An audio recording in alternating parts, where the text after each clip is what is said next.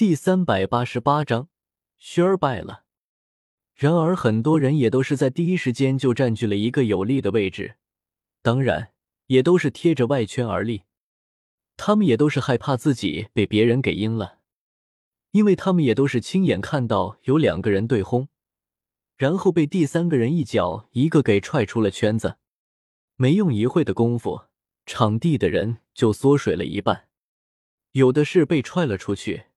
有的则是直接被打的到底不起，直接淘汰；而那些占据了有利地形的，则是冷眼旁观。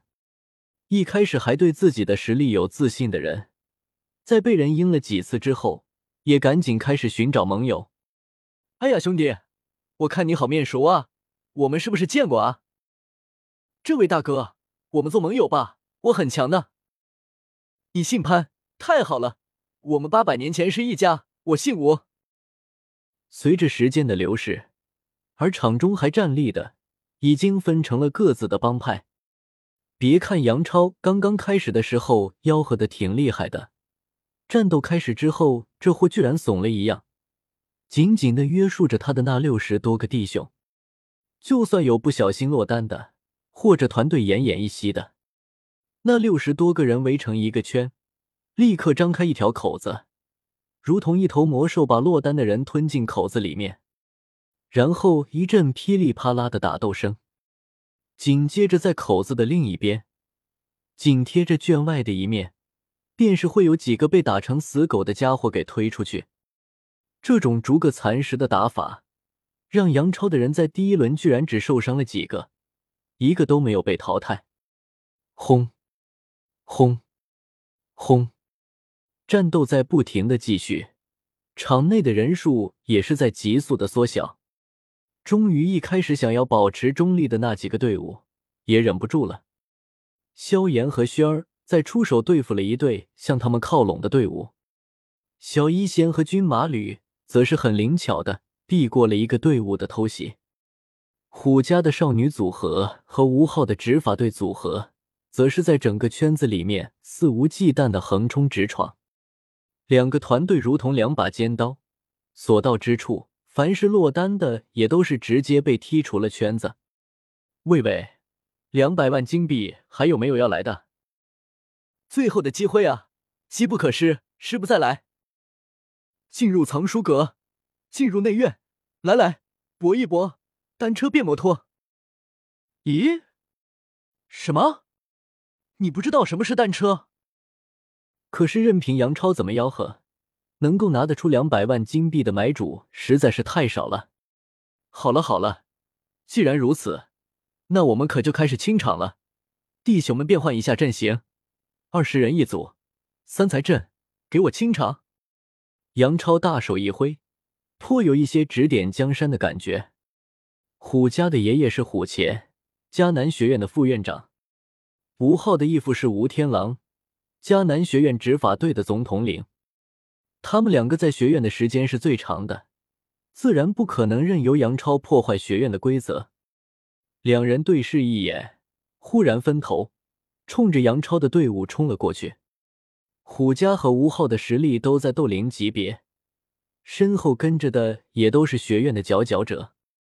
这么一冲，势如破竹，立刻把杨超临时组合的队伍给冲散了。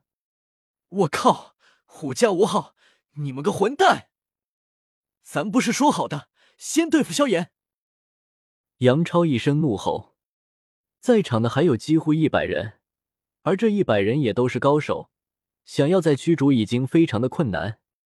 当然，就算是困难，要保住三十个名额还是轻而易举的。可是他没有想到虎家和乌号会联合起来向着他出手，两个队伍冲入杨超的人群。场地立刻失去了控制，人群四下逃散，而那些原本还在观战的，则是迅速的出手，把那些落单的人给剔除出去。因为杨超的人一开始没有受到冲击，所以他们的总体实力虽然强，但是个人的能力就是有些差强人意。尽管他们都是学院的天赋靠前的人，和虎家吴昊相比，还差了很远。大家抱团，千万不要分开。多坚持一分钟，就有进入前五十的希望。杨超喊了一句，同时抽出了手中的成银宝剑。小一仙军马吕，替我挡住五号和虎家，不然我的人被冲散了，到了内院我可护不住你们了。砰砰砰！一时间被冲散的人群立刻打乱，第一时间，十几个人就被打飞了出去。小一仙和军马吕对望一眼，两人立刻冲上去拦住了虎家和吴昊。萧炎哥哥，目前我们好像是独立的爱。看着失控的场面。薰儿则是嫣然一笑，那我们就这么等着进入前五十吧。只是前五十嘛，难道萧炎哥哥不打算进入那内院？薰儿有些俏皮的看了一眼萧炎，进，自然是要进，不过在这之前，还是先把那个家伙给去掉的比较好。萧炎一句话说完，看了一眼杨超，杨超正在场地上奔来跑去，而他所到之处。总是会有一个人被放倒，然后被踢出圈内。这是一场角逐战，一开始或许可以靠运气和组团守住优势，但是到后来被吴昊和虎家这么一冲，实力的差距就显露了出来。但是此刻杨超的绝招就是先一步把其他人给清除，只要场地里剩余的五十人有自己的三十人。他的目的就达到了。小医仙和军马吕拦住吴昊和虎家，杨超则是开始快速的清理在场地里的落单者。杨超凭借高超的身法，所到之处没有人是他一剑之将。只是转眼的功夫，便是有十几人被杨超给挑落。虎家和吴昊想要冲出小一仙和军马吕的封锁，可是任凭他们如何挣扎，两人只是缠斗。他们根本就摆不脱，场面一度成为了杨超的个人击杀秀。轩儿，这个时候你们还不出手，等会他们三个人联合起来，可就没有你们的好果子了。虎家看了一眼正在观战的萧炎和轩儿，不禁大声的喊了起来：“动手！”也不知道是虎家的话语起了作用，还是萧炎想通了。萧炎大喝一声。脚底下猛然爆发出强烈的斗气，整个人也是瞬间消失在原地。萧炎的目的自然是刚刚要第一个清除自己的杨超。我来牵制杨超，你去把他的人都给我弄出去。杨超正在追赶一个实力不错的学生，看得出来那个学生应该是执法队的一个小队长。忽然，杨超全身的汗毛炸起，一种极度危险的感觉传来。一个急刹，堪堪停住脚步。八级崩，轰！强大的能量迸发，在杨超的背后忽然多出了一个人影。杨超想要躲避，已经来不及了。当下一咬牙，应受了这一攻击。刚猛的拳头直接轰在杨超的身上。噗！杨超猛然被萧炎击中，吐出一口鲜血。身体在空中划过一道弧线，对着圈外飘落而去，一击必杀。所有人都愣住了。论实力，杨超绝对有资格排进前五。可是这突如其来的变故，让的大家都是大吃一惊。输了吗？杨超的那些还在场中的小弟想要救援，却是已经来不及了。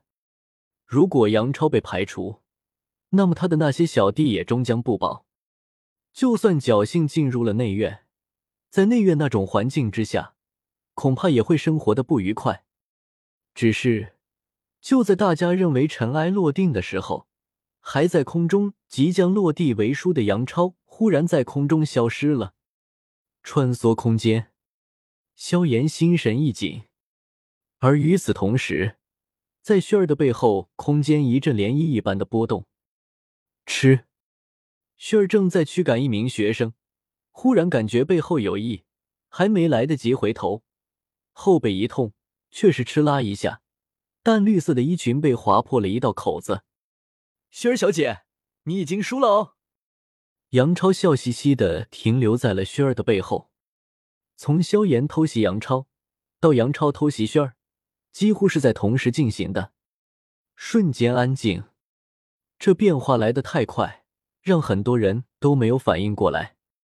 其实这样说，轩儿输了有些不公平，毕竟杨超没有下手，轩儿也是好端端的站在他们的面前。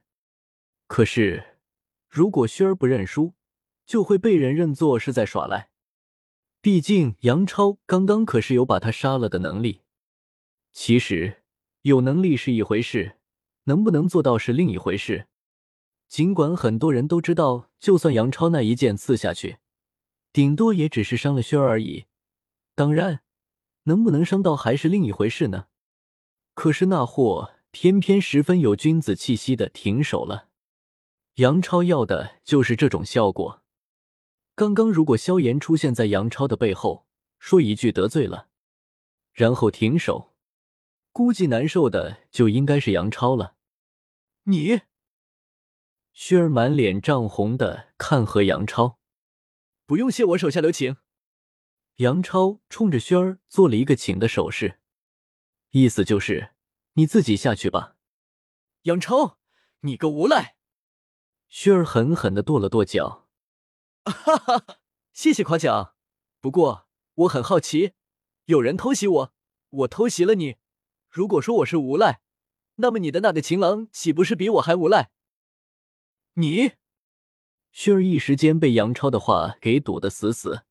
不要让我在内院看到你，不然见一次打你一次。呃，看着霸气无匹的薰儿，杨超有些无语了。看着薰儿走下场。萧炎的眉头紧紧的皱了起来，没有轩儿帮忙，想要进入前五，那就要拼命了啊！萧炎哥哥，加油！轩儿在经过萧炎身边的时候，轻轻的说道。萧炎淡淡的点了点头。而此时的场上还剩下的人已经不多了，满打满算也仅仅只有三十几个而已。这一轮下来。损失最多的就是杨超了，他原本六十多个人的，现在还在场上站着的已经剩下不到二十。当然，即便是如此，那也已经够意外的。